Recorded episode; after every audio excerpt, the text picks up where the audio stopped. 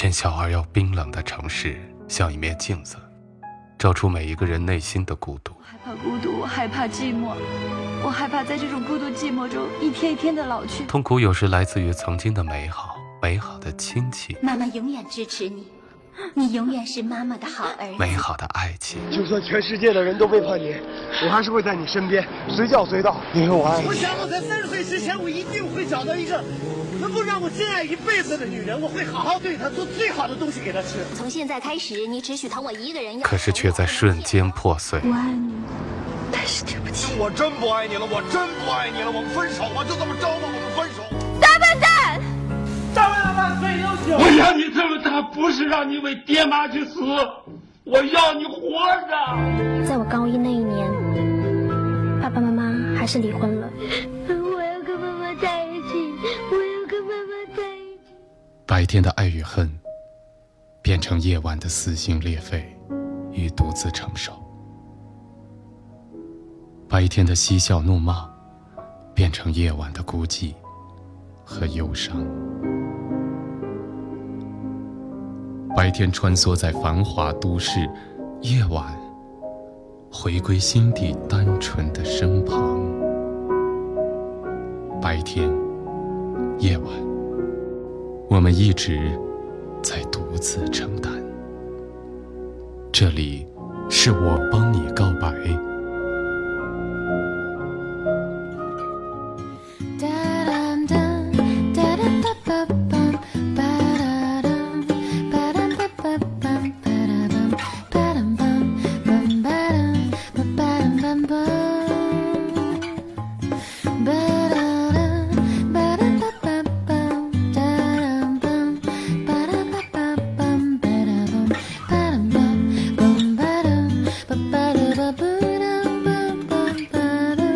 远离白天的喧嚣，重新回到夜晚的宁静，让我们说出心底最真实的话语。各位好，这里是我帮你告白，我是建飞。在今天，我们将会听到的是三段告白。首先听到的是一位叫做犬夜叉的朋友，他呢是一个男孩，和自己心爱的女孩呢相隔着一千多公里。文章当中呢也没有说到他到底和这个女孩有没有在一起，但是感觉得到两个人，特别是这个男孩的内心是在一种非常美妙的时刻。我们也从他的文字当中能够感觉得到的是恋爱当中的人的那种幸福和憧憬。我们就一起来听一听他的告白。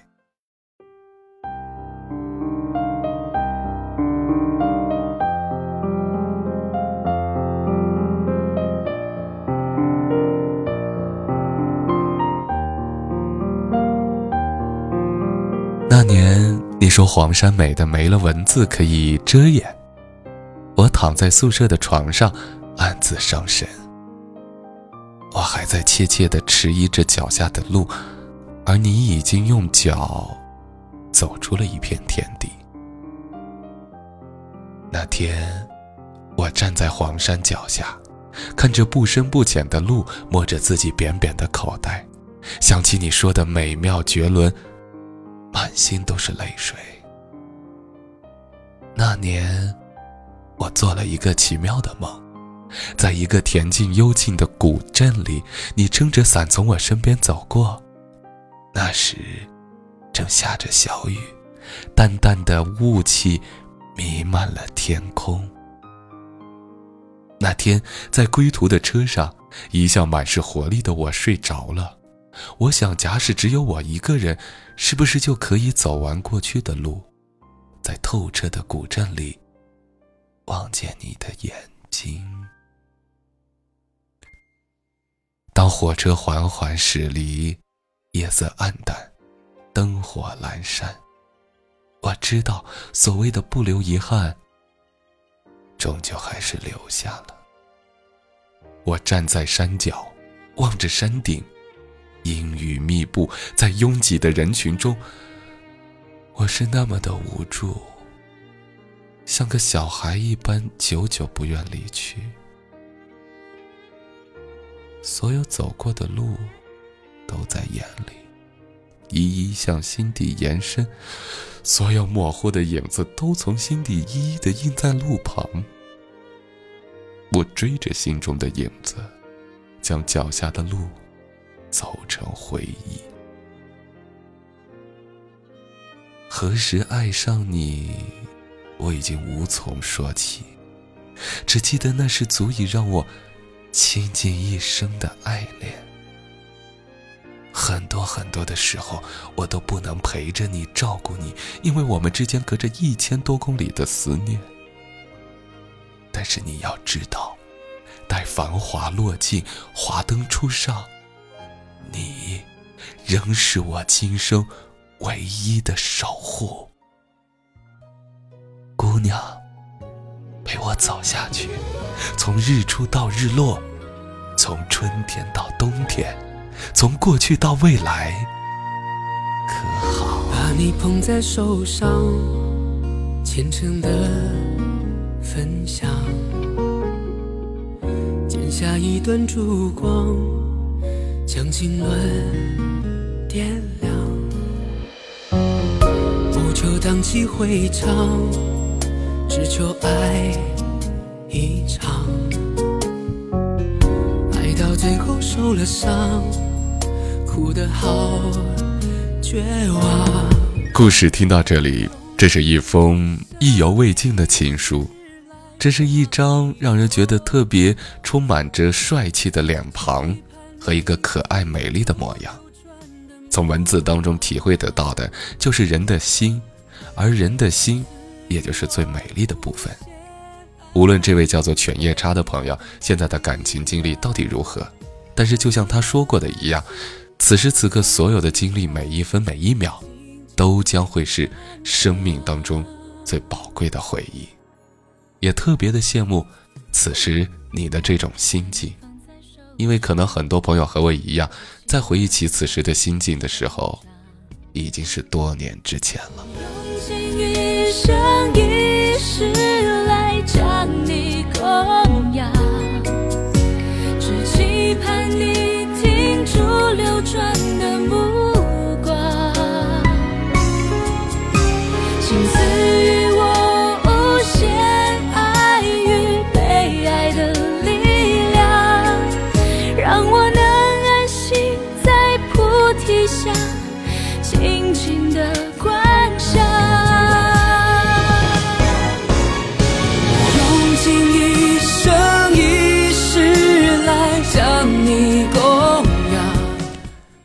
在今天第二位要告白的朋友是一个女孩，她的名字叫做骑车。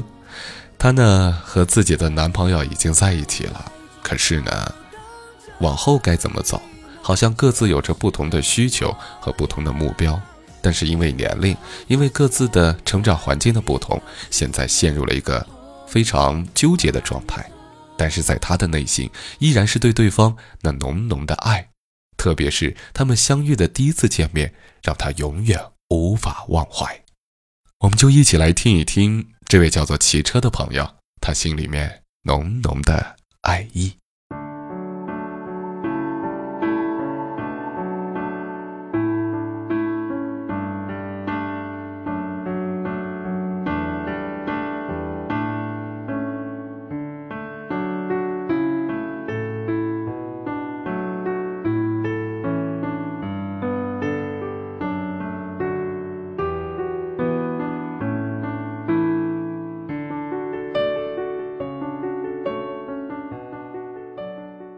的第一次见面，是我这辈子都没有办法想象的场景。然后，我们就这样在一起了。我不知道该怎么说，好像一切都是注定的，那么就顺其自然的发展吧。我的克星。我们相差三岁，可是因为家庭的原因，你需要早一点成家，而我好像是一个过客。一个明知道不能天长地久，却还是不愿路过的过客。我想，我大概是喜欢上你了吧。慢慢的，你从最开始对我说我们没有未来，然后说或许我们以后可以有的久一点。然而，你说如果我和你年龄相当，你一定会和我求婚。现在，你说过年带我去见你重要的人，这个过程真的好不容易，我在一点点的感动，我也希望你能一点点的改变。我记得我总是对你说，不要在奔跑的时候想以后，珍惜现在就好。我现在只想和你牵着手，一起走过好多好多的春夏秋冬。我想，我是真的舍不得走。你带我见你兄弟的那天晚上，漆黑的 KTV 里，你拉着我的手，说的那一番话，我想我真的是。永远没有办法忘记。谢谢你让我遇见，亲爱的，我需要的只是一点点信任，我需要的只是你相信我，相信我爱你。刘毅，我在这里，你别走，等我走过来。好吗？我知道你一直爱着我，我知道你一直陪着我做梦，我知道我的快乐若没，你就像一堆无助的粉末，最苍白的生活。故事听到这里，我们能够感受到的是一种暖暖的小甜蜜。也许他们未来的路还有很长，两个人要克服的东西还有很多。但是，在当下，让我们体会到的是爱情当中最美的一部分。祝福你们，加油！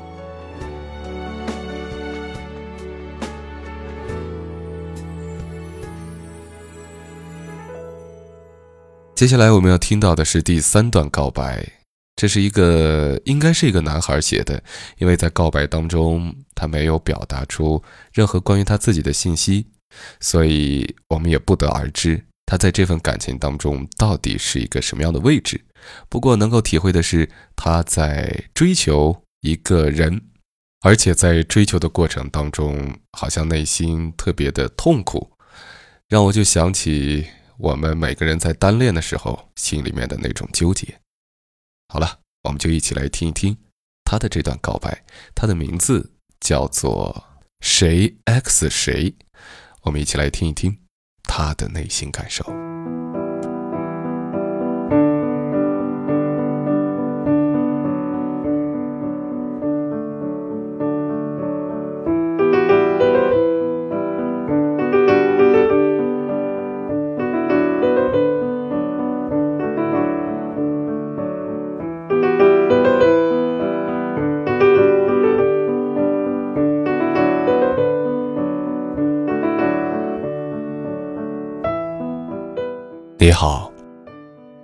现在是二零一四年十二月十二日凌晨两点半。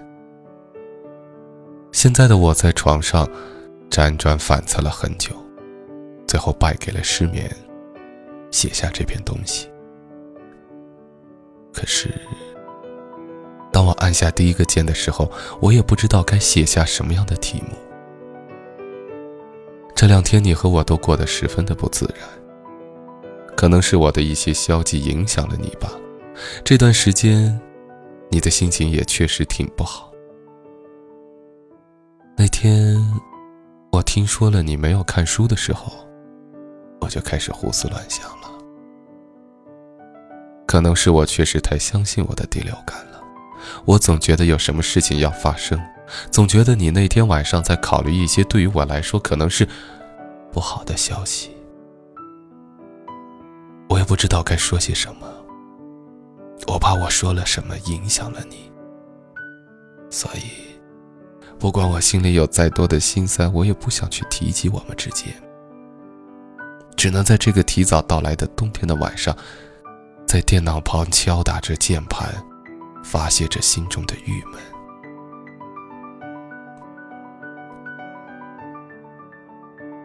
有时想了想确实我挺佩服你的。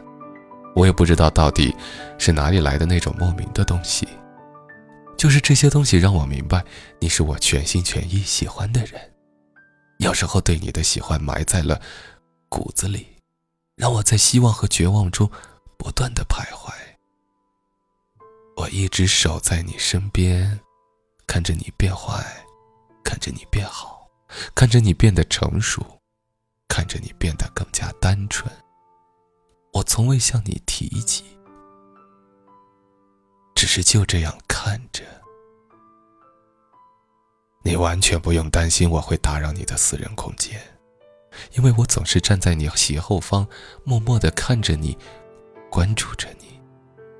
安安静静的，没有发出一丝声音，也没有露出一点轮廓。或许，你完全不知道一个人在影子里悄悄的看着你，知道吗？那次你说了不用我接你回家以后，我都要悄悄的看着你下自习，悄悄的看着你回家，就想你安安稳稳，就想你平平安安。很多时候，我也真的感觉挺委屈的。我以为我可以做到不求回报，我以为我可以做到足够的宽容豁达，来原谅你带给我的那种种种不成熟的伤害。当我想保护你的时候，你漠然的看着我受伤；当我想拥抱你的时候，你冰冷的看着我绝望；当我想放弃你的时候，你突然占据了我的视线，更多的是当你要靠近我时，我却让你感觉到了冷漠。所以，这算是我自作自受吗？其实每次当你生气走下车的时候，我都想冲下去紧紧抱着你，不留一丝，用最大的力气把你拥在怀里。可是。每一次的我都缺少了那些勇气，我也不知道为什么。在这段时间里面，你也知道我朋友的分手，让我产生了害怕。我也很多次考虑过放弃。我想放弃你，放弃和你的过去、现在和未来。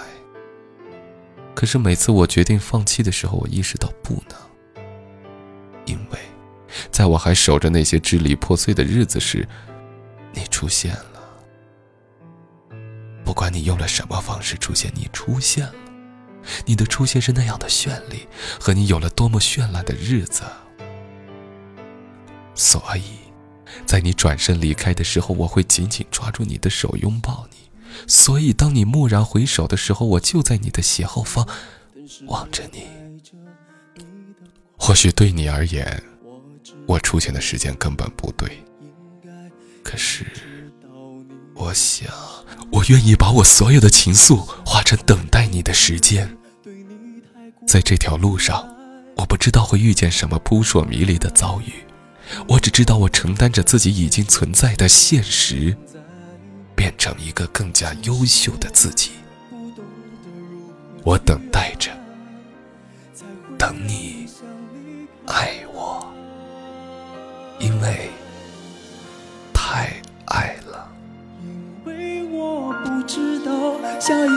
子还是否能遇见你，所以我今生才会那么努力，把最好的给你。爱你的变成伤害你，我们的爱快要窒息，不是故意。只是太爱你。告白听到这里，我们好像都会有一种唤起内心某个地方的共鸣的感觉，因为好像当年的我们曾经都在心里面承担过这样的一种心理的成长和蜕变。我也不知道这位朋友的告白到底有没有作用，我也不知道你们的未来会怎样，在这里。只能是深深的祝福你吧。好的，今天的节目呢就是这样了。如果你也有告白的话，就可以添加我的个人微信公众平台号“李建飞教书匠”来告诉我。同时呢，还可以和我互动。那么在微信公众号里呢，可以发布你的交友信息，可以收听每天晚上的微信小节目，和你说晚安。我们一起把夜晚变得温暖。最后呢，要说的一点就是。可能我们听众朋友当中还有一些是在念高中或者是高中以下的一些朋友，那在这里要跟你们说一下，就是如果告白的话，那要等你到十八岁以后，或者是高中毕业以后，再来接受你的告白。现在这个阶段，还是好好念书吧。好了，今天的节目就是这样，我是建飞，晚安，朋友，祝你好梦。要窒息不是故意只是太爱